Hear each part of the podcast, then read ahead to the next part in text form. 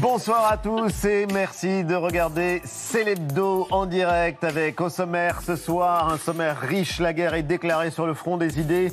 Comment ne pas laisser aux populistes le monopole de l'émotion et de la révolte? Un vrai défi en pleine campagne présidentielle auquel s'attaque un nouveau titre de presse franc-tireur, la ligne éditoriale, combattre l'extrême droite et tout ce qui pourrait menacer l'universalisme républicain. Parmi les membres fondateurs, deux passionnés du débat démocratique, l'essayiste et réalisatrice Caroline Fourest et le philosophe Raphaël Antoven. Ils seront tous les deux les invités de Célébdo dans un instant. Alerte rouge, c'était lundi, nouvelle étape dans la bataille de l'espace. Un tir de missile russe pour détruire un vieux satellite en orbite, acte dangereux, irresponsable pour l'OTAN. Panique à bord de la station spatiale internationale menacée par les projections de débris. Les enjeux de cet événement analysés par la géographe au CNRS et spécialiste des questions spatiales Isabelle Sourbet-Verger. Rencontre avec l'un des meilleurs pâtissiers au monde, le chef pâtissier du Ritz a laissé son palace le temps d'une odyssée. Une odyssée à bord d'un food truck aux États-Unis. L'aventure est passionnante. Elle est racontée dans un livre et dans une série. The Chef in a Truck. François Perret viendra nous parler de sa passion, de notre passion pour la pâtisserie et il nous rejoindra tout à l'heure. Et puis après 20h classe, euh, masterclass d'utilité publique avec l'un des meilleurs spécialistes du pouvoir des mots et des mots pour faire. Docteur en sciences politiques, voix familière de France Info, Clément Viktorovitch publie un livre indispensable, Le pouvoir rhétorique, pour apprendre à décrypter les discours politiques et maîtriser l'art de convaincre. Rendez-vous avec lui dans la suite de Célébdo. Célébdo, c'est en direct et c'est maintenant.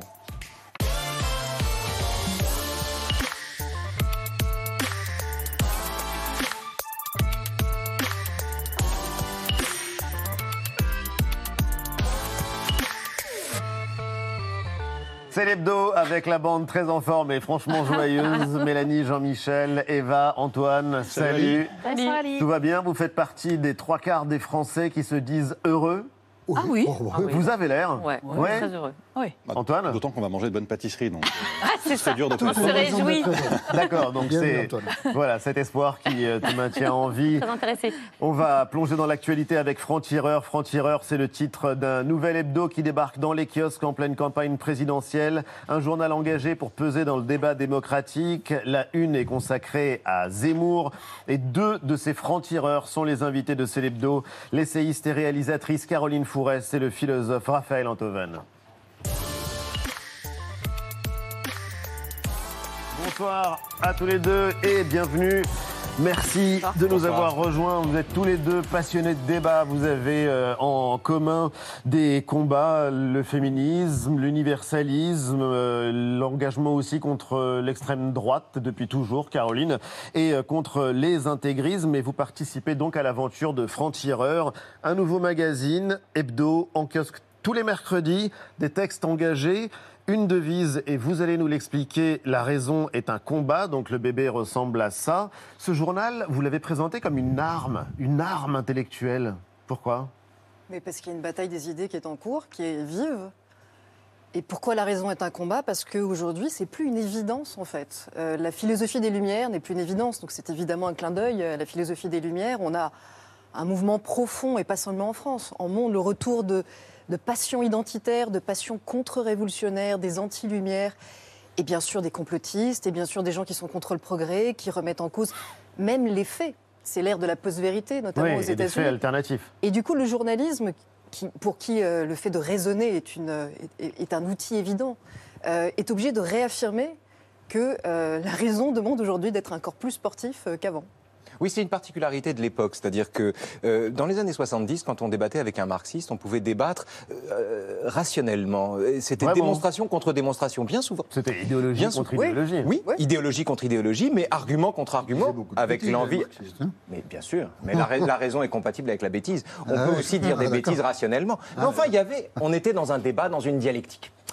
Et euh, aujourd'hui, vous êtes face à des gens qui récusent la rationalité. Oui. De- comme une vieille concubine flétrie. C'est-à-dire Mais- que c'est, on n'en veut plus, on n'en veut pas. La raison, euh, c'est l'outil des dominants. Et par On va conséquent, y venir, on va y venir. Parce vous que êtes contraint d'en faire un combat. Voilà, c'est ça que je voulais Il y dire. a quelques années, euh, Jean-Michel, vous vous en souvenez, on disait vous n'avez pas le monopole du cœur. Eh oui. Bah là, pour le coup, on pourrait vous dire vous n'avez pas le monopole de la raison. Bah Ça veut non, dire que tous que- ceux qui ne sont pas d'accord avec vous sont dans l'irrationnel, sont. Mais euh, euh, il, me fait, il me fait sourire cet argument parce qu'on n'a jamais dit qu'on avait le monopole de la raison. On dit qu'on, On défendait la raison, c'est tout. On dit juste, c'est- on dit juste que qu'aujourd'hui, la rationalité n'est plus une évidence et qu'encore une fois, quand on, quand on éditorialise de nos jours, on se retrouve incendié par des chaînes de gens haineux qui nous disent que ce qu'on a affirmé, même quand c'est démontré, prouvé, par exemple sur les vaccins, par exemple quand, on, quand, quand des, des scientifiques rappellent des choses qui ont été démontrées, euh, leur, leur, euh, tout, tout ce qu'ils disent peut être retourné par des gens qui considèrent que la vérité, en fait, c'est désuet. Et que Ouais, la vérité sûr. est une vieille concubine, comme disait Raphaël. Et c'est vrai que le complotisme l'une des- se porte bien, les théories conspirent. Et puis, et puis c'est un monde où vous, êtes tenu pour conservateur quand vous dites que 2 et 2 font 4. C'est en cela que la raison est un combat. C'est-à-dire que c'est un monde où soudain,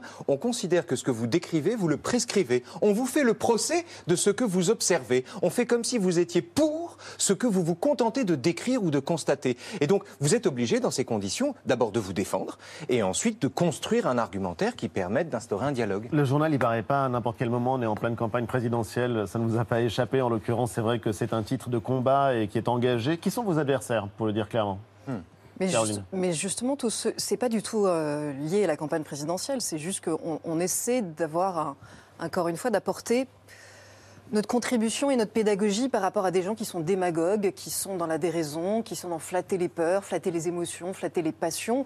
Donc, euh, il y a plein de candidats qui vont de la, droite jusqu'à la gauche et même la gauche radicale, comme Fabien Roussel par exemple, qui sont peut-être des candidats qui sont encore des candidats qui ne sont pas démagogues, qui, qui portent des projets, qui incarnent toutes sortes de nuances. Par contre, tous ceux qui vont aller utiliser, euh, encore une fois, les passions tristes, euh, la déraison et essayer de monter les uns contre les autres, sont effectivement plutôt dans, dans ceux qu'on va croquer, clairement. Donc, on ne pouvait pas ne pas commencer par Éric Zemmour. par Non, exemple. et d'ailleurs, c'est pour ça qu'on se dit que ça s'inscrit dans la présidentielle, mais on va y revenir, parce qu'il y a quelque chose euh, d'assez fort dans cette euh, première une de franc-tireur. Éric Zemmour, ses soutiens dans l'ultra-droite catholique, c'est une enquête, Mélanie. Oui, avec un titre euh, évocateur. Éric Zemmour, sa grenouille dans le bénitier. voilà. Alors, c'est une enquête de Benjamin Cyr euh, qui nous plonge dans les euh, euh, réseaux euh, catholiques intégristes qui gravitent autour du toujours pas déclaré candidat. Alors, on découvre parmi les proches de, de Zemmour beaucoup de militants de la Manif pour tous. Christine Boutin, la fondatrice du Parti chrétien-démocrate. Jean-Frédéric Poisson, l'ancien député, découvert il y a cinq ans, notamment pendant la primaire de la droite, qui jouait le rôle du réac euh, cool et social, nous rappelle euh, Benjamin Cyr. Et puis il y a également euh, Stanislas Rigaud qu'on voit, qu'on voit là à droite, précoce président du mouvement Génération Z, 22 ans, hyper actif euh, sur euh, les réseaux sociaux et aussi sur le terrain avec sa euh, campagne d'affichage XXL qu'on voit un peu partout en France depuis quelques mois. Et puis on retrouve aussi le conseiller Paul-Marie Couteau, qui a longtemps été compagnon de route de, de Marine Le Pen. Et de Euh, Jean-Pierre Chevènement. et de Jean-Pierre Chevènement, effectivement. On est sur les deux extrêmes, sans bien sûr euh, oublier d'anciens Ah, les militants. extrêmes, Chevènement n'était pas extrême. Hein. oui, pardon, d'anciens Oh, militants contre le pas. Pax. Il était. Enfin, c'est intéressant. Mais euh, finissons la liste oui, des, des oui, Parce parce qu'en que plus, c'est il une en constellation que vous connaissez bien, sur hein. laquelle vous avez étudié. Mais Mélanie, Ouais, je termine. juste dire, en fait, également, parmi ces sphères d'influence, on a euh, des anciens militants contre le Pax, des membres du mouvement intégriste euh, Civitas et euh, des orphelins de feu génération euh, identitaire. Bref, Éric Zemmour, euh, nouveau pôle d'attraction de l'ultra-droite, c'est ce que titrait euh, euh, Le Monde. Euh, Peut-être euh, d'abord un, un commentaire sur ce que ça dit, cet entourage finalement euh, du projet politique d'Éric Zemmour. Est-ce que vous qui avez beaucoup en- enquêté pour le coup euh, sur l'extrême droite, est-ce qu'il y a des, points qui vous inquiètent particulièrement?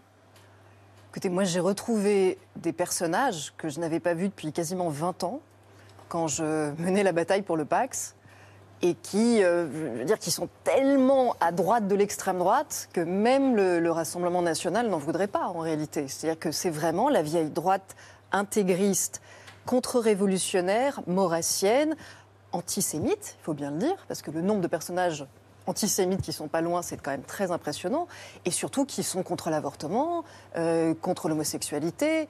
On a des personnages qui viennent de la cité catholique, par exemple, qui ont été formés par la cité catholique, qui croient à la théocratie chrétienne. Qui la dé- théocratie à la chrétienne. théocratie chrétienne, qui détestent la République laïque. Limite, ils pensent que c'est la gueuse, comme disaient les, les Maurassiens et les anti-républicains de base. Et là où il y a un paradoxe qu'on avait envie de souligner et qui est magnifiquement démontré par l'enquête de, Benjamin Cyr, c'est que c'est bien beau de faire campagne sur le dos d'un intégrisme, en l'occurrence de ferrailler contre l'intégrisme musulman. Mais moi, j'avais quand même cru comprendre que ce qu'on reprochait à l'intégrisme musul- musulman en dehors de la partie terroriste, c'était d'être antisémite, d'être homophobe, d'être sexiste. Et du coup, on est un peu amusé, parce que là, les personnages de cette galaxie zémourienne, ils peuvent faire une, une compétition avec les personnages d'en face. Ils ont Alors les mêmes justement, valeurs, en et vous avez écrit d'ailleurs sur Marine Le Pen, sur ses soutiens dans les, parmi les catholiques intégristes. Quoi de différent entre Marine Le Pen et, et Éric Zemmour euh, Ah, ça- ah oui, c'est c'est intéressant, ça, les, les différences et les, et les ressemblances entre Marine Le Pen et Éric Zemmour. D'abord, je pense qu'ils s'autodétruisent tous les deux. Euh, ils se nuisent euh, l'un et l'autre euh, par leurs outrances. Et- mais avec une particularité, c'est que pour les raisons qu'a détaillées Caroline et qu'on trouve dans l'enquête de Benjamin Cyr, je crois que le plafond de verre d'Éric Zemmour est plus bas que celui de Marine Le Pen. Il y a plus d'avenir pour un mouvement, une sorte de syncrétisme qui mêle des éléments de gauche, de droite, d'anciens chevènementistes, etc., etc. C'est-à-dire ce que Marine Le Pen avait commencé à proposer que pour euh, euh, un mouvement qui, lui, est euh, résolument, radicalement, me semble-t-il, d'extrême droite et qu'il faut nommer comme tel. Mais au-delà de ça, la loi du spectacle commande de voir Éric Zemmour face à Emmanuel Macron plutôt que Marine Le Pen qui est nulle en débat. Donc c'est difficile de prédire. C'est difficile de prédire. Vous avez tous les deux débattu avec Éric Zemmour. Oui. Et vous l'avez fait pas très bon euh, non plus, hein. à différentes périodes. Euh, Vous, Caroline, c'était à propos de la misogynie d'Éric Zemmour. Euh, Vous, c'était sur d'autres euh, sujets? Moi, j'ai toujours été surpris. euh, moi, j'ai toujours été. On m'a proposé souvent de débattre avec Zemmour quand on était sur RTL. J'ai toujours refusé.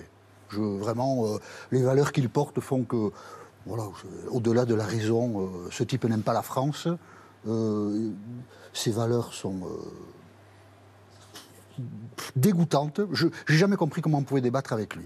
Donc, vous l'avez fait. Vous l'avez fait notamment, vous, euh, Raphaël, parce que je ne sais pas à quel moment vous avez débattu avec lui, après qu'Éric Zemmour ait pu dire qu'il avait du respect pour les djihadistes, qui étaient capables de mourir pour une cause, ce dont nous n'étions pas capables. Et si vous voulez, moi, quand, euh, quand des gens disent comme ça, des, des choses comme ça, ben, on les fréquente pas, on ne débat pas avec eux, parce que je vois pas bien ce qu'il y a à en tirer. C'est- intéressant. Surtout preniez- avec deux c'est soutiens c'est de intéressant Charlie que- depuis toujours. C'est intéressant que vous preniez cet exemple, Jean-Michel, parce que j'étais le premier à la radio sur Europe 1 à avoir forgé ce jour-là le néologisme de- d'islamo-droitisme, qui concluait sur le fait que tous les chemins menaient à Munich, et qui partait du fait que c'était par d'autres biais que l'islamo-gauchisme que Zemmour adhérait euh, justement à l'islamisme, à l'intégrisme et lui trouvait du respect. C'était Octobre, par- de- octobre 2016. Oui, oui, absolument. C'était sur Europe 1. J'ai fait une chronique le lendemain du jour où il l'a dit dans Cause. Euh, donc Mais- pourquoi débattre avec lui après Précis. euh, Alors j'y viens. Encore au mois de juillet dernier, vous y dé- vous débattiez viens, avec lui. C'est précisément parce que je suis en guerre contre cette position, contre cette hypocrisie scandaleuse qui consiste en réalité à admirer ses ennemis, parce que je suis en guerre contre cette façon de voir et ce dispositif qu'il m'apparaît que le dé- débattre avec lui, mettre ça sur la table, manifester ses contradictions, les redire, les nommer pour les gens qui sont un peu amnésiques, ça n'est pas faire œuvre inutile. Et ça n'est pas valider ou accréditer un discours qui n'a pas besoin Débattre, de c'est dialoguer. Comment Quoi donc dia- débattre, Non, c'est dialoguer. mais- Alors justement, Comment dialoguer avec quelqu'un qui est en dehors du champ républicain Mais, Mais- Ça, c'est c'est trop facile. C'est trop Ah facile. sûr. C'est trop facile. Chirac a dit la même chose en 2002. C'était trop facile. Évidemment que c'est facile. Moi, j'ai dû débattre face à Tariq Ramadan, que vous avez souvent invité, Jean-Michel Apathy, et qui vous Bon, avez donné la parole. Jamais, jamais. Non, non, mais sans débattre avec lui. Vous ne lui avez pas apporté la un très grand contradiction. moment en l'occurrence. euh, Moi, j'ai débattu face à Tariq Ramadan pour lui apporter la contradiction face à Alain Soral. En l'occurrence, face à Éric Zemmour, c'était lorsqu'il était à On n'est pas couché il y a 10 ans et qu'il venait de recevoir Tariq Ramadan de façon ultra complaisante. Il est d'ailleurs persuadé que ce Tariq Ramadan est innocent. Il n'est pas sûr que Dreyfus soit innocent, mais par contre, il est assez persuadé que De Tariq Ramadan, Ramadan, oui, c'est est vrai. innocent. Et justement parce qu'il avait été lamentable et extrêmement complaisant, j'étais venue lui apporter, moi, la contradiction sur ses propres valeurs. Et ça a tourné pas très bien pour lui, je dois l'avouer, parce qu'en plus, il, il m'a attaqué de façon très, tellement misogyne en, en- en rendant, par exemple, le féminisme responsable du divorce. Oui. Il, a- il a- il m'a attaqué en disant que mes parents étaient divorcés, que le féminisme avait brisé ma vie, puisque le féminisme est responsable du divorce. C'était vous dire que ce garçon ne cache pas. Oui, oui, Oui, vous avez attaqué sur l'intime et sur la vie Oui, personnelle. mais ce que les gens n'ont pas compris, c'est que ça sa place. révélait sa vision des femmes. Et que c'est Ouais. quelqu'un qui a une vision des femmes, encore une fois, où je pense que c'est normal qu'il se trouve quelques atomes crochus avec Tariq Ramadan et qu'il a envoyé d'ailleurs des petits mots langoureux qui ont été révélés. Il y a deux choses. Il y a deux choses, hein, vraiment. Il y a- oui, mais, mais il, y a, il y a- il y a deux choses. Il y a d'abord les, les- les alliances inattendues d'Éric Zemmour, les attachements inattendus d'Éric Zemmour. Et puis il y a la question de savoir s'il faut débattre. des attachements inattendus Bah, les attachements inattendus, son lien avec Tariq Ramadan, son islamo-droitisme, si vous voulez. Et, et la deuxième question, c'est est-il efficace ou inefficace de débattre? Je fais le pari de l'efficacité du débat malgré l'interlocuteur que nous avons euh, euh, en face. Parce que même quand quelqu'un n'est pas dans le dialogue, vous pouvez, entendre, vous pouvez faire entendre ce qu'il n'ose pas dire. Et je crois que c'est utile. Voilà. Mais après, on peut se débattre de ça. Et c'est votre force en tout cas, c'est votre choix et c'est votre C'est pari. un choix, Celui voilà, c'est de pas- vouloir euh, débattre, euh, mais on peut aussi euh, se dire qu'on ne peut pas débattre quand on ne partage rien. Bien sûr, mais je ne vois, je ne vois commun. aucun bénéfice de Ça la dé- diabolisation depuis qu'elle existe, en vérité. Donc il me semble qu'il faudrait. Voilà. Bon. Mais c'est- ça dépend du lieu aussi en réalité. Il y a des lieux où chacun est à égalité et il peut faire entendre effectivement une part de vérité, puis ensuite le spectateur choisit. Oui. Le problème que posait l'émission qu'avait Éric Zemmour sur CNews, c'est que c'était son émission. Oui.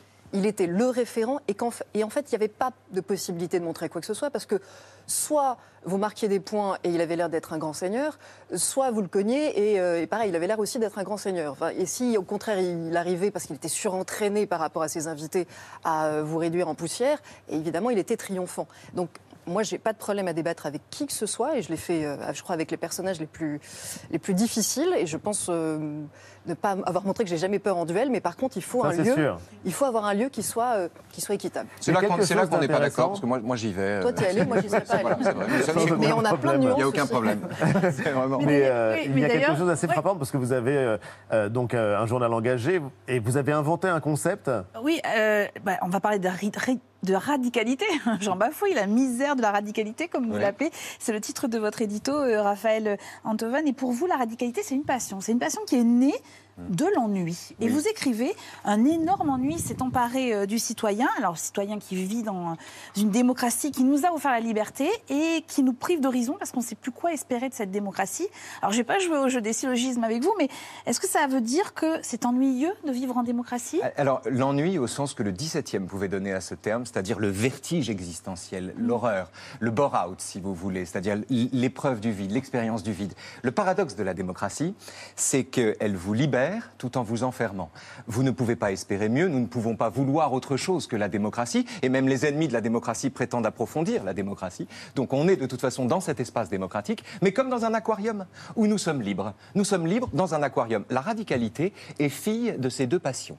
Elle est fille du sentiment de liberté, du droit qu'on peut avoir de penser ce qu'on veut et de croire qu'on dit la vérité quand on le pense, et également du fait que nous ne pouvons pas vouloir un autre monde, nous n'avons pas d'au-delà. On est sevré d'au-delà tout en étant libre. On ne sait pas quoi faire de notre liberté. Alors la radicalité se donne des moulins à vent. Elle combat le racisme d'État. Alors que l'État punit le racisme, l'expression du racisme, venir. l'impression etc., etc. Voilà. Et c'est, c'est, c'est- alors, c'est une façon. Je ne sais pas si c'est impression d'exister. C'est juste qu'il est plus facile de souder les volontés, de donner un sens à sa vie peut-être à Mm. titre individuel, mais de souder les volontés et de fabriquer des passions collectives quand on a un sombre ennemi. Nous n'avons plus l'Union soviétique. Il n'y a pas un golem déterminé à nous supprimer nos libertés qui fait que du coup on serait tous dans le même camp. Non, nous n'avons pas ça. Donc nous avons besoin de forger de toutes pièces, d'halluciner parfois cet ennemi. Ça a donné les images scandaleuses de Macron décapité. Justement, d'un mot, est-ce que vous pensez qu'on est en pleine guerre culturelle aujourd'hui? Ou est-ce que l'expression est excessive? Ben, ça dépend de quoi on parle. Si on parle euh, du fanatisme religieux, oui, il est en train de nous mener une bataille culturelle, une guerre culturelle. Si on parle des identitaires, c'est vrai qu'ils sont en train de ronger tous nos fondamentaux. Ils sont en train de ronger les termes du débat, de la conversation, de même euh, de substituer la passion triste de l'identité à la grandeur du débat d'idées. Donc euh, de ce point de vue-là, oui, il y a une bataille culturelle à mener, mais elle peut être joyeuse cette bataille. Je veux dire, c'est pas forcément mortifère de, de résister. Ah non, mais Donc, on euh, sent voilà. d'ailleurs euh, que voilà, vous non. avez une forme de plaisir et de on s'amuse joie énormément. à le on s'amuse- débattre. Il ne faut pas oublier ça. Ça, créer un journal, c'est quand même une joie incroyable. Moi, si on m'avait dit que de, notre, de notre génération, on verrait un journal papier naître, rencontrer euh, 4000 abonnés avant le premier numéro, là, il y a déjà plein de kiosques qui On sont vous aurait dit, vous êtes dingue. Bah oui, on pensait qu'on était un peu dingue d'ailleurs. Les confs de rédac, ça doit être euh, rock'n'roll, non? Bah, C'est exactement ça. Ouais. Bah, on- C'est exactement ça, pour le meilleur et le meilleur. le meilleur et le voilà. meilleur. Alors, euh, dans le journal, euh, il y a donc euh, ces papiers qui sont consacrés au cateau intégriste à Zemmour. Et puis, euh, il y a aussi euh, d'autres adversaires idéologiques que vous euh, combattez. Et euh, donc, à l'opposé, je ne sais pas si c'est à l'opposé du spectre euh, d'Éric Zemmour, il y a ceux qui portent un mouvement dont on entend de plus en plus parler sans savoir toujours le définir. Ouais, ce mouvement, c'est le woke, hein, dont on parle effectivement euh, de plus en plus depuis quelques mois. Woke ou wokisme. Woke, littéralement, ça veut dire éveillé en, en anglais. Et dans le cas qui nous intéresse, ça désigne plutôt une personne ou un groupe de personnes activement attentif à d'importants faits ou problèmes, notamment euh, les questions raciales et l'égalité sociale, des questions aussi de discrimination. Définition là que je viens de vous donner, elle est issue du dictionnaire américain Merriam-Webster. C'est une notion plutôt floue qui est parfois aussi détournée. Elle est aussi souvent critiquée. C'est le cas donc d'Enfant Tireur, un article de Brice Couturier qui s'inquiète et s'amuse à la fois des conséquences euh, sur la langue sur la langue anglaise de ce mouvement de pensée. La langue française aussi euh, évolue et, subit peut-être ses conséquences. Vous nous direz si c'est vraiment sous l'effet de, ce mouvement. Il en a été question cette semaine avec l'entrée d'un nouveau mot dans la nouvelle version en ligne du Petit Robert. Ce nouveau mot, le voici, Yel, I-E-L, un pronom comme il, elle ou on, pronom pour évoquer une personne, quel que soit son genre, qui ne se définit ni comme homme ni comme femme. Cette entrée dans le dictionnaire, le ministre de l'Éducation nationale, Jean-Michel Blanquer, s'en est offusqué cette semaine, cette semaine et elle a même fait réagir la première dame, Brigitte Macron. Il y a deux pronoms, il et elle. Bien. On ne doit pas triturer la langue française, euh, quelles que soient les, les causes. Hein, les causes les bonnes, par exemple, le féminisme est une grande cause, euh, mais c'est pas c'est pas une c'est pas une cause qui justifie de triturer la, la langue française. La langue française, euh, nous devons la transmettre avec euh, beaucoup de réussite euh, aux enfants quand ils sont petits. Elle est suffisamment complexe comme ça, on n'a pas besoin d'en rajouter. La langue est si belle. Et deux pronoms, c'est bien. Brigitte Macron, professeur de français, est-ce que vous êtes d'accord avec elle, d'accord avec Jean-Michel Blanquer, sachant aussi que le propre d'une langue, eh bien, c'est d'évoluer dans l'histoire et avec les mouvements de, de la société? Euh, Caroline, peut-être Non, mais en fait, on se disait que Raphaël, euh, d'ailleurs, on en a parlé à la conférence de rédaction, que typiquement, on a en commun d'être euh, assez agacé par les excès du woke. C'est-à-dire cette façon, encore une fois, de faire des, des, des euh, scandales pour des choses qui sont toutes petites parfois, et puis d'essentialiser les identités. Mais sur un débat comme celui-là, sur le mot Yel, je pense qu'on a des, des, vraies nuances entre Raphaël, moi, Amnou Chalmani, Brice Couturier. Moi, par exemple, sur un mot comme... Pardon. Non, et donc, moi je finis d'un mot. Moi je, qui viens du féminisme et, ouais. et, et, de la déconstruction des genres et qui suis pour la fluidité des identités, j'ai pas de problème avec Yel.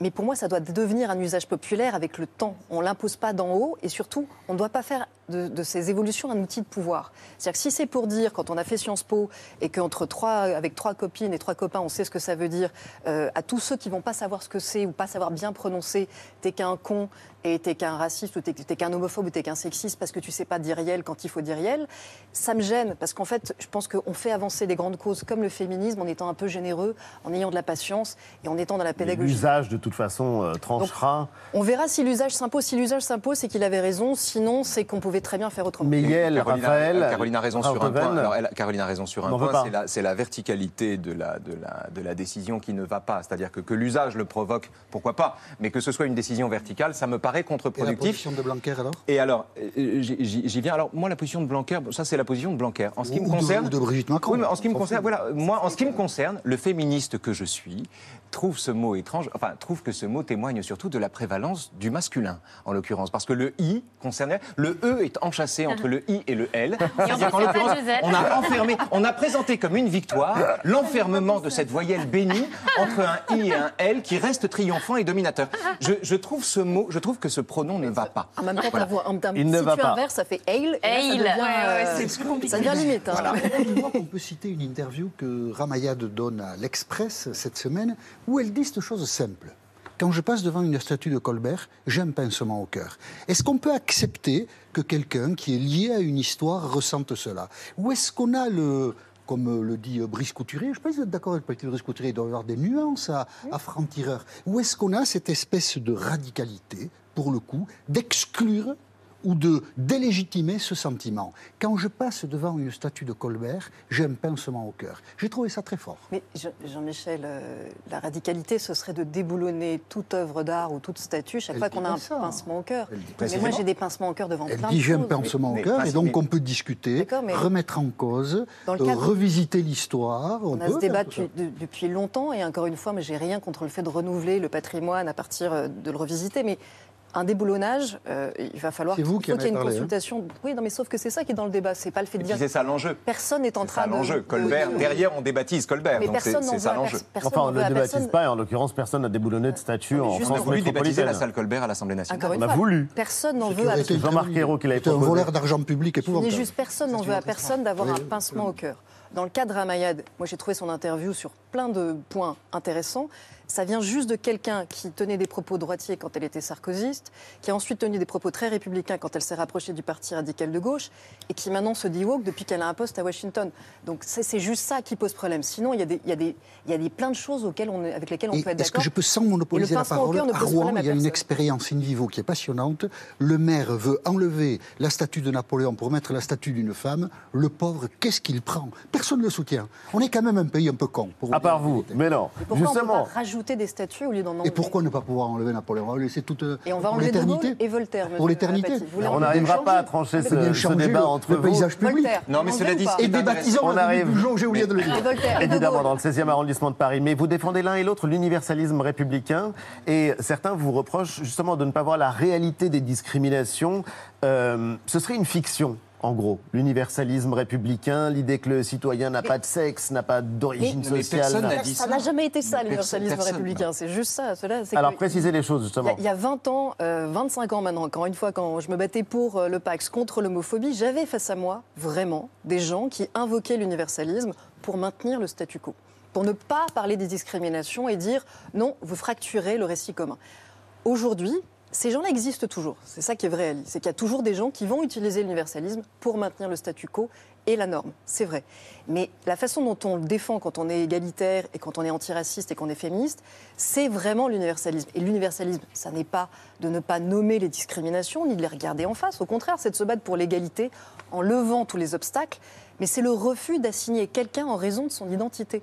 C'est donc, pour moi, l'aboutissement ultime de l'antiracisme. Est-ce que vous avez le sentiment que la France est menacée? Dans son identité, dans quelque chose comme son identité Est-ce que vous avez peur de voir disparaître certaines choses qui vous la semblent République. fondamentales C'est la République. que- C'est la que République. C'est pour la République que je crains. Je suis, je suis pas, je suis patriote au sens où je suis républicain. C'est de cette manière-là, d'ailleurs, que je suis tombé littéralement amoureux de mon pays le jour où je me suis aperçu que c'était sous un ciel républicain que nous vivions et que c'était plutôt une exception. Mais ce que je veux juste dire, Ali, c'est que l'adversaire que nous nous donnons, c'est un adversaire, c'est un poison qui se prend pour un remède. Ce qu'on appelle le wokisme. C'est-à-dire que c'est une, c'est une, c'est une façon de lutter contre le racisme qui renouvelle le racisme. C'est une façon de, d'invoquer le débat qui tue le débat. Et c'est vraiment, euh, c'est, c'est une, adversité retorse, parce que c'est une adversité sympathique. Elle a un visage avenant. Et donc, ça met celui qui s'oppose à cela dans la situation d'être un mauvais coucheur. C'est pas grave. Vous vous engagez, Oui. notamment alors donc avec ce journal. Il est malgré tout euh, tiré en pleine campagne présidentielle et c'est une campagne formidable, Jean-Michel Apathy. bien C'est notre rendez-vous de la semaine.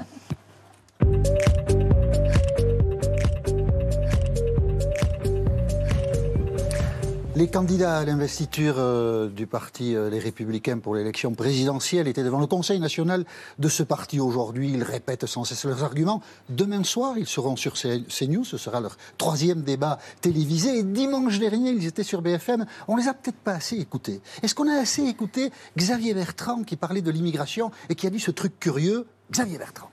Je propose de baisser de 30% l'immigration du travail. Je souhaite réduire de moitié l'immigration des étudiants qui viennent en France.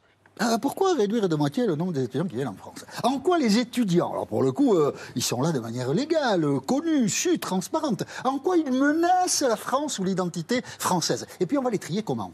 On va accepter les catholiques et, chasser les protestants, par exemple? Ou, des critères comme ça? Ah, C'était assez curieux. Est-ce qu'on a assez écouté Eric Ciotti sur la sécurité? Il a sorti euh, un concept euh, très nouveau et un peu angoissant, faut bien le dire, Eric Ciotti, député des Alpes-Maritimes. Valérie disait attention aux émeutes. Je crois qu'à un moment, il faut, à un moment, il faut un quoi qu'il en coûte sécuritaire. Il faut prendre le risque. Quoi qu'il en coûte, c'est-à-dire là, pour le coup, vous ne parlez pas d'argent, vous parlez de, il vie y a, humaine, il y a de, de 500, blessures. il y a 500 zones de non-droit dans notre pays. Ah ça, il parle pas d'argent, Eric Ciotti. Non, non, non, non, non, non, non. Le quoi qu'il en coûte sécuritaire, c'est quoi? Le lendemain, sur Europe 1, il a donné un petit élément pour préciser son idée. À nouveau, Eric Ciotti. Ça veut dire qu'à un moment, il faudra reconquérir de façon forte, en rétablissant l'autorité, il peut y avoir des dégâts. Nicolas Sarkozy avait assumé, euh, c'était euh, euh, lorsqu'il était ministre de l'Intérieur, pendant plus d'un mois, euh, ce bras de fer entre la République et ceux qui défient la République. À un moment, il faudra y aller. Et il faut y aller, à la baston. Il peut y avoir des dégâts, dit-il. Bon, ben, autant le dire clairement. C'est un droit à la bavure. Eh bien, allons-y, elle va être belle, la République, comme ça. Alors cette semaine, euh, Emmanuel Macron était sur les terres de Robert Ménard. Robert Ménard, maire de, maire de Béziers pardon, depuis 2014, ami de Marine Le Pen, ami d'Éric Zemmour, il est ami avec tout le monde. Et il faut bien dire, c'était mardi qu'il est devenu ami avec Emmanuel Macron. On écoute.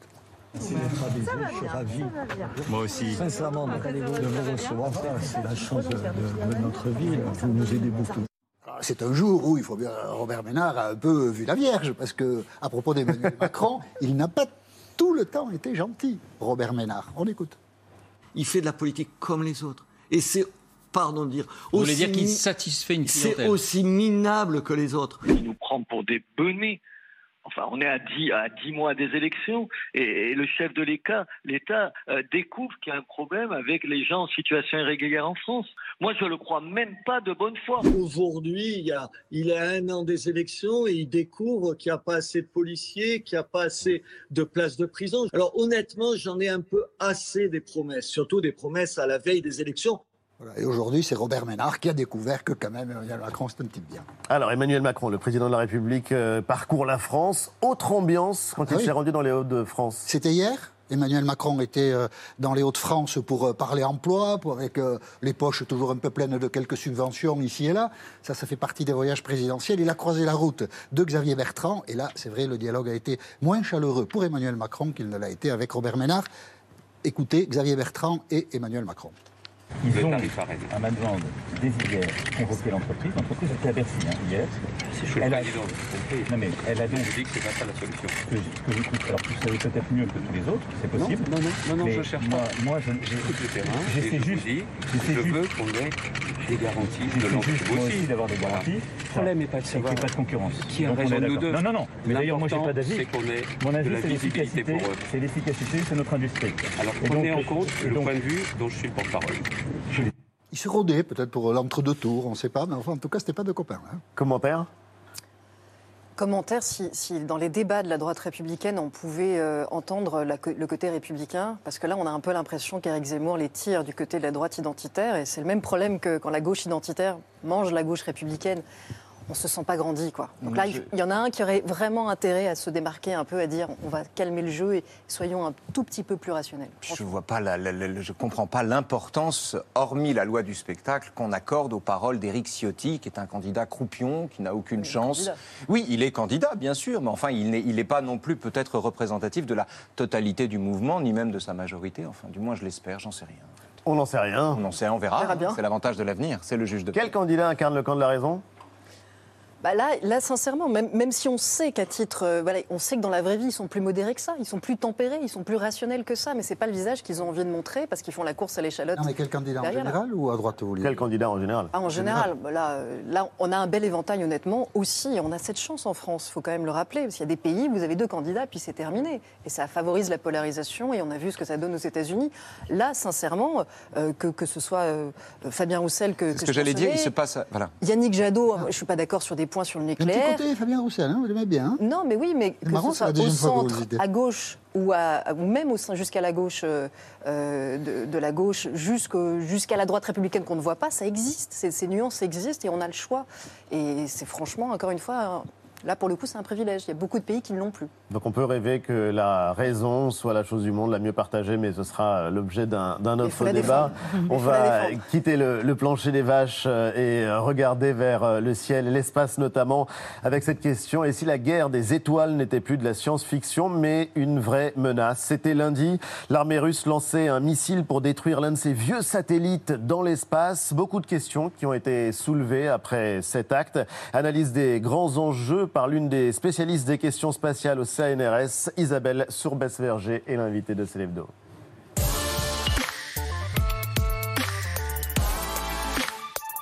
Bonsoir. Et Bonsoir. bienvenue, Bonsoir. merci euh, d'être avec nous. Vous êtes euh, géographe euh, au CNRS, vous vous intéressez de près et de très très près aux questions spatiales. C'est pas le premier tir, le tir russe de, de ce type. Les Américains, les Chinois, les Indiens ont déjà effectué des, des tirs similaires. Pourquoi est-ce que celui-ci en particulier a stupéfait cette semaine et a fait, euh, oui, euh, a suscité la controverse à l'échelle internationale? Oui, alors en fait, je dirais que c'est aussi un petit peu un effet d'actualité. Hein. Euh, Thomas Pesquet venait de revenir de la Station spatiale internationale et euh, les débris ont menacé la station. Donc, si vous voulez, je pense que ça a donné tout à coup un, un sens beaucoup plus concret euh, euh, aux médias et, et aux spectateurs.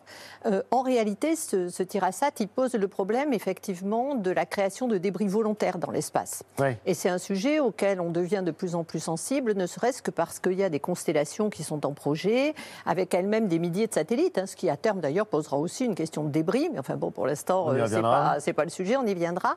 Et donc euh, l'initiative russe a été vue euh, comme une forme de provocation en quelque sorte à un moment où, euh, mais les Russes depuis 2008 eux-mêmes essayaient de faire en sorte qu'on interdise les armes dans l'espace. Donc en gros, à un moment, où on se dit bon, ce serait bien d'essayer d'éviter que euh, le milieu spatial se transforme en lieu de conflit. Et en l'occurrence, euh, pour essayer de comprendre ou de prendre la mesure de ce qu'on peut ressentir les astronautes qui étaient dans la Station spatiale internationale, euh, vous êtes cinéphile, Raphaël Antoven, vous Gravity, connaissez oui. parfaitement le film Grati- Gra- euh, Gravity. Graffiti. Gravity, comme la gravité, le chef-d'œuvre d'Alfonso Cuaron Ah et une scène mythique. Look, we need to get the hell out of here. Need some help there, man? No, don't wait for us. It's stuck. Man down. Houston, this Man down. Copy. Houston, this is Explorer. Copy. Explorer's been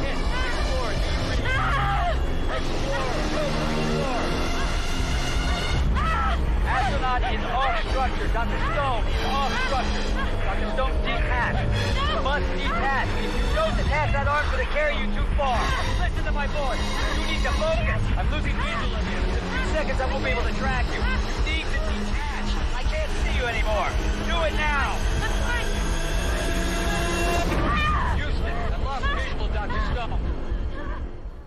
Heureusement, ça ne s'est pas produit comme ça, mais euh, ça donne pas une ça qui idée risquait malgré d'arriver, tout euh, quand de l'état d'urgence euh, sur la station spatiale internationale. Vous connaissez le film par cœur. Vous me disiez qu'il y avait un dialogue abort, abort, avorté, avorté. Oui, oui, c'est ça, juste avant. Oui, oui, oui, c'est ça qui se passe.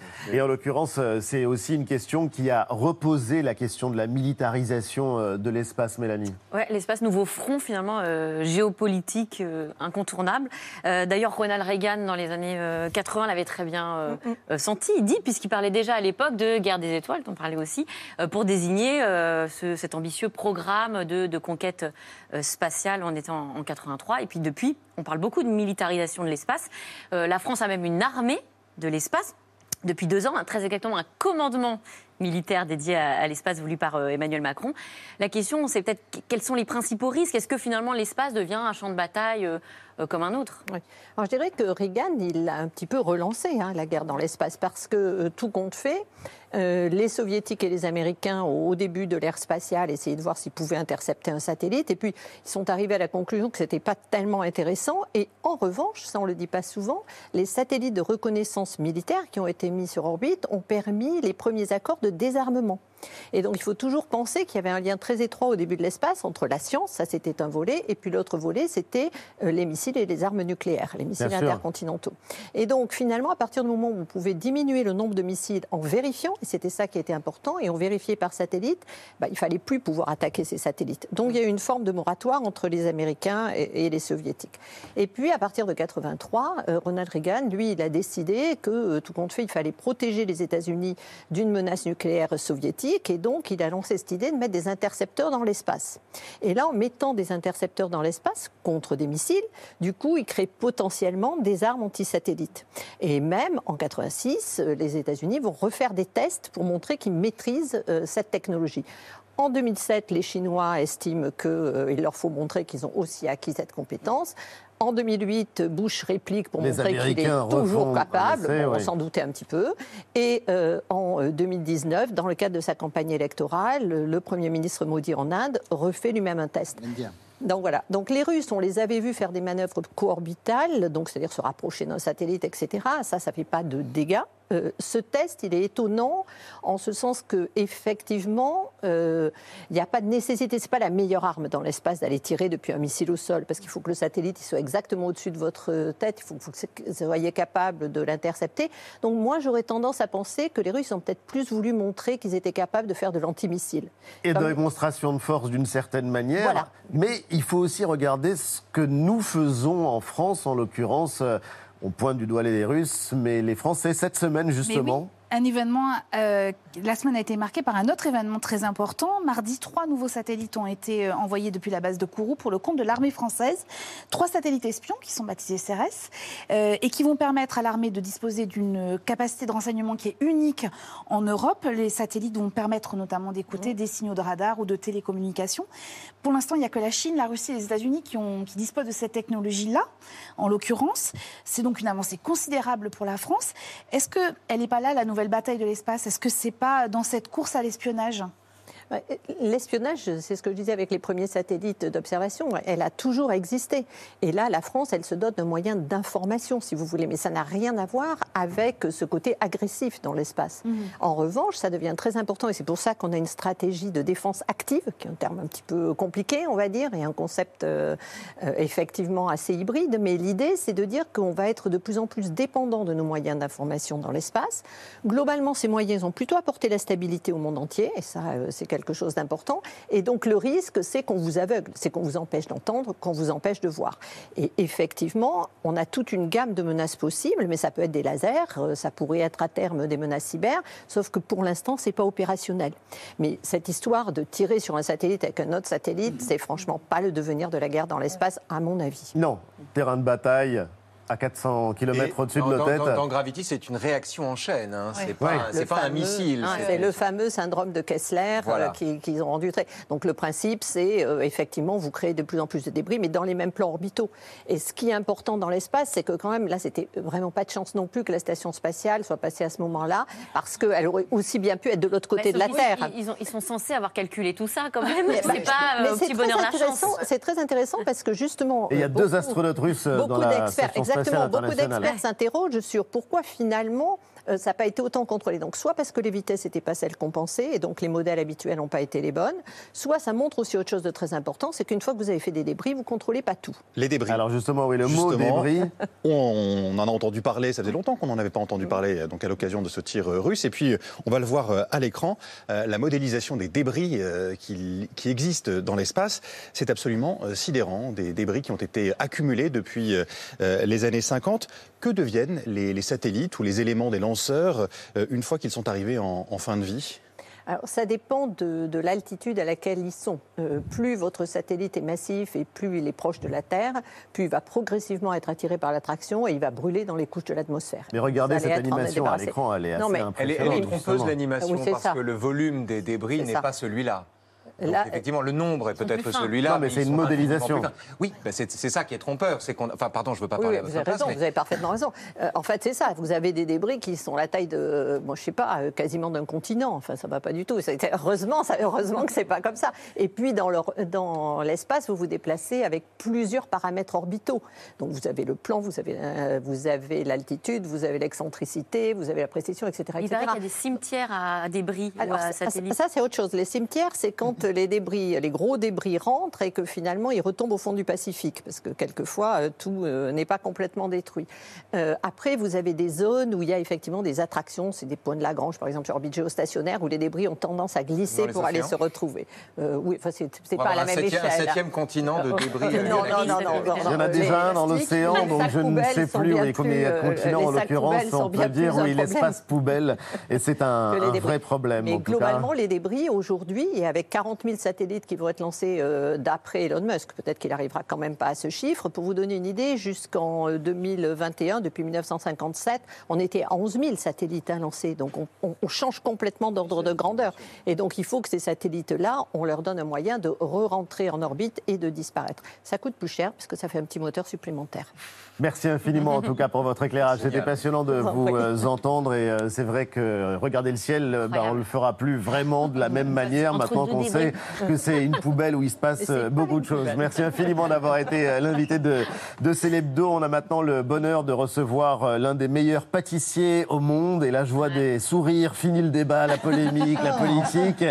François Perret, chef pâtissier du Ritz depuis six ans. Et il a quitté ses cuisines, les cuisines de son palace, pour un food truck. Il a été sillonner la Californie. Une aventure qu'il raconte dans un livre qui vient de paraître et dans une mini-série passionnante sirée- signée Eric Nebo sur Netflix, The Chef in a Truck. Je le prononce bien, vous qui êtes bilingue C'est incroyable. Bon, bah, The Chef in a Truck, bande annonce. Insoupçonnable.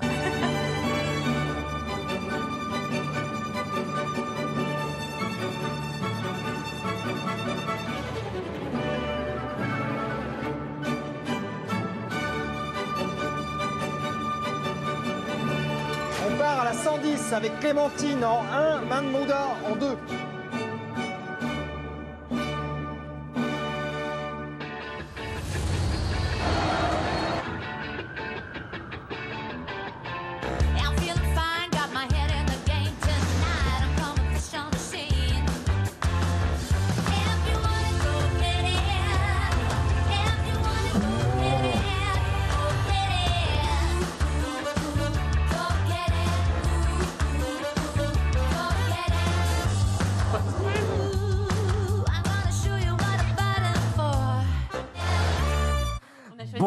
François Perret, comme on vous appelle aux États-Unis. On voyait la joie des gens qui venaient devant votre food truck et vous êtes euh, venus et on vous en remercie chaleureusement avec quelques-unes de vos créations. Vous allez nous expliquer d'ailleurs ces créations parce qu'on va les manger, ça Ah, c'est certain.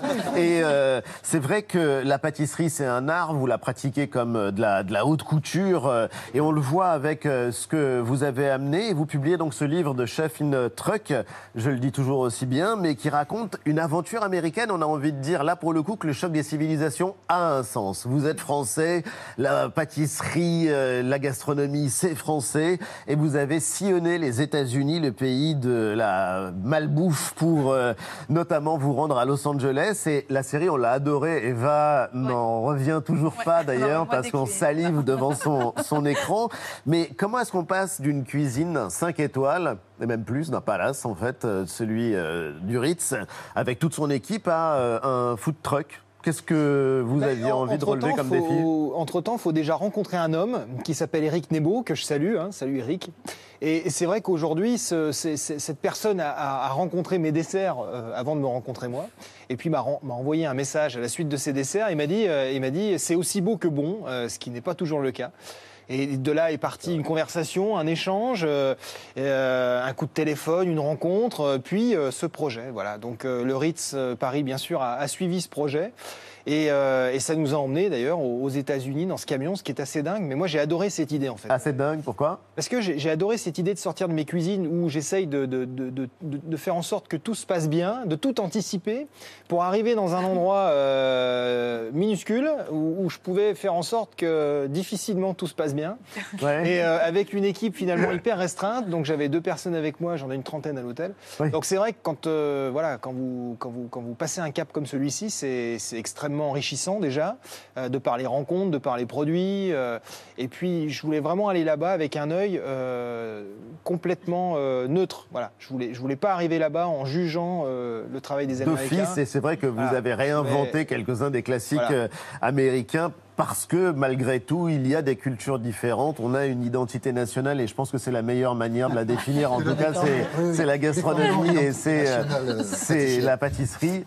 Avec des chocs culturels, là, pour le coup. Euh, alors, on découvre des ice cream sandwich. Vous avez bien entendu. Donc, des sandwichs à la glace. C'est ça. Hein, même pas en rêve, on- nous, on l'aurait inventé, mais les Américains l'ont fait. Alors, ça. vous aussi, vous avez revisité des pâtisseries à l'américaine, mais un peu version française, avec la touch Perrette. Regardez le cookie. Elle m'a fait goûter le cookie et le tremper dans le verre de lait. Je me suis dit, il y a un truc à faire avec cet esprit lait, cet esprit cookie. euh, cette brisure de cookie euh, avec ce, ce- ce praliné, euh, avec cette mousse un peu type entremets, mais le, le monter à la minute et le, et le peindre à la minute, ça je trouvais que c'était dingue. Et je trouvais que c'était vraiment dans le thème du camion. Quoi. Il, y avait une, il y avait une espèce de, de, de, de, de- de- de rapidité d'action qui collait vachement au, au concept du food truck. It's the first time for nous. Hein Ça, faudra qu'on fasse une pipette avec ça. Ah Ah, attendez, attendez, attendez. One cookie And one, and one second. Enjoy. Alors, le François. cookie, léger, léger, Voilà. vous disiez c'était mon objectif. Il n'a pas l'air non plus léger euh, de fou comme Mais si, il Juste, l'est. il est à votre carte Il Paris, Alors non, coup, pas celui-ci, mais on a eu le s'more, on a eu euh, le tacos au miel, on a eu beaucoup de produits qui ont été faits euh, là-bas, qui se sont retrouvés ici. Et ce qui est génial, c'est que vous êtes venu avec quelques-uns de vos plats signatures, je ne sais pas comment appeler ça, gâteaux signature. Oui. Vous nous les présentez? Alors l'i- l'idée déjà, de, si je devais définir ma pâtisserie, l'idée c'est d'avoir le maximum de volume et le minimum de poids. Parce que je trouve qu'aujourd'hui, un gâteau, quand ça arrive devant vous, ça doit déjà vous étonner de par son volume et vous rassasier déjà de par sa taille. Et quand vous commencez à mettre le couteau dedans, vous devez vous dire, ah, ça va pas être si compliqué que ça. Vous sentez la légèreté du produit quand vous commencez à le couper. Et ça, c'est très important aujourd'hui euh, parce que je Il faut que- commencer par manger avec les yeux. Exactement, voilà. Et je travaille souvent l'appellation du gâteau en même temps que son esthétique et en même temps que son goût. Parce qu'une appellation doit déjà vous en dire long sur ce que vous allez manger et doit vraiment être le reflet de ce Là, que ça vous allez s'appelle manger. comment alors? Bah là, c'est un cookie pour le coup. un cookie Un grand, grand Et un beau cookie. C'est un cookie géant. L'idée, c'était d'avoir un curieux cookie parce que l'attention, en l'occurrence, autour de la table est bien ça, plus que grande que fait quand on parlait de. Robert Ménard. Mais il y a quelque chose d'assez amusant, c'est que vous avez l'un de vos plats signatures, c'est la Madeleine, que vous avez réinventé, Exactement. revisité. Vous avez à côté de vous Raphaël Antoven, qui est l'un des plus grands spécialistes de Sartre. Il y a De consacré Sartre. un dix de Sartre, de Proust. La Madeleine de ça. La Madeleine de Sartre. Vous aviez fait un, un dictionnaire amoureux de Proust, il y a Elle quelques là, années, et donc la Madeleine. Voilà, la- la- Ah oui, la- la- euh, pardon. Mais en fait, euh, j'ai essayé de revisiter la Madeleine, de la réinterpréter, de lui donner encore plus de volume et de la rendre encore plus légère. Voilà, c'est euh, un peu euh, l'idée d'un gâteau grand-mère avec euh, beaucoup de légèreté, un biscuit de Savoie, des amandes toastées, un cœur de miel de châtaignier avec beaucoup de caractère, parce que je pense que c'est important d'avoir du caractère dans un gâteau, et une crème fouettée, le tout euh, juste peint en, en velours au, au chocolat comme on le voit. L'idée, l'idée, l'idée de la Madeleine proustienne, c'est qu'elle est tellement puissante que euh, euh, c'est pas qu'on se souvient du passé, c'est qu'on le ressuscite immédiatement en fait. C'est que ça doit être tellement merveilleux qu'en un instant, tout le passé doit être présent, présent, voilà, sous nos yeux. Et pour l'anecdote d'ailleurs, au départ, la Madeleine était une biscotte. Ah oui Oui, Dans oui, les dans premiers la manuscrits première version de la recherche, absolument, la Madeleine était une, une biscotte, ce qui était moins intéressant. Ah, du coup, oui. Moi, je suis extrêmement euh, impressionnée par euh, votre capacité à vous renouveler euh, sans cesse euh, au gré des saisons, parce que c'est un peu comme la haute couture aussi, il y a des saisons. Euh, vous êtes en permanence dans un processus de recherche et d'innovation. Qu'est-ce qui déclenche votre création? C'est un produit, c'est une image, c'est un son C'est un tout. C'est un tout. Aujourd'hui, euh, l'idée, c'est d'arriver à, à rester dans une, déjà d'avoir une, une bulle euh, qui soit mienne. Voilà, J'ai vraiment envie d'avoir une identité propre, parce qu'aujourd'hui, il y a une vraie dynamique euh, dans la pâtisserie, donc c'est important d'avoir la sienne, voilà, et de la nourrir, du coup. Et Oui, mais ce qui est paradoxal, c'est que vous la nourrissez avec des produits industriels. On n'a pas le droit de citer de marque à l'antenne, mais il y a par exemple des barquettes euh, d'une marque euh, avec un L et un U, euh, j'en dirai pas plus en l'occurrence, mais euh, il y a des desserts industriels que vous avez complètement revisités. Bah, en fait, euh, l'idée, c'est de se réinterpréter. Finalement, euh, l'industrie s'est nourrie de l'artisanat. Donc aujourd'hui, je fais juste reprendre ce que l'industrie nous a pris. Donc euh, euh, l'idée, c'est de, de- de se servir de ce passé euh, imaginaire, et pas forcément que imaginaire d'ailleurs, et de le retranscrire avec euh, des produits euh, bien sélectionnés, avec une, un- une vraie maîtrise, un- un- un- avec euh, une, une vraie, un vrai métier. Et, et de leur rendre vie euh, euh, et de rendre cette gourmandise encore plus, plus présente, voilà, encore plus gourmande, oui. Eva le sait mieux que personne, mais c'est vrai que la pâtisserie, c'est peut-être ce qu'il y a de plus difficile Ouais. quand on est en cuisine. C'est un art de transformation. l'équilibre. Ouais, c'est tout est, en ça. transformation en permanence. Il n'y a, aucun produit qui rentre euh, de la même manière qu'il sortira. Donc c'est vrai que tout est transformé. Aujourd'hui, j'ai beaucoup attaché d'importance, notamment quand on a ouvert le, le- le comptoir du Ritz qui a ouvert là le, le 7 juin. Je voulais absolument apporter euh, une, une nouveauté dans la, dans, la, dans la conception des gâteaux donc, euh, et aussi dans, la, dans leur dégustation, d'où le millefeuille euh, en longueur pour pouvoir le manger à la là, main. le millefeuille? Ouais, parce que le millefeuille, finalement, vous le mangez dans une assiette déjà. C'est dedans, compliqué. Caroline. Et là, en l'occurrence, vous pouvez le prendre à la main et le manger. euh, Retenez-vous, Voilà. retenez-vous. Vous vous rendez pas compte, ça fait une heure que vous parlez. Moi, j'ai les trois trucs.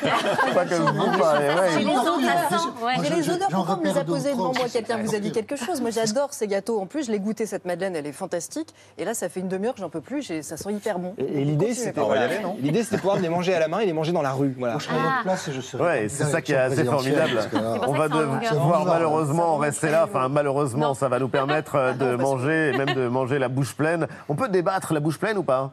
Oui. Parle de franc-tireur. On sera jamais Non.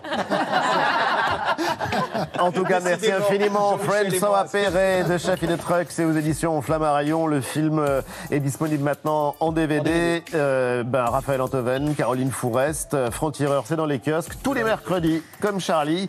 Et c'est l'hebdo continue juste après la pub avec Vue et une masterclass pour maîtriser un art que vous maîtrisez déjà très bien l'un et l'autre, La celui rhétorique. de convaincre. À tout de suite.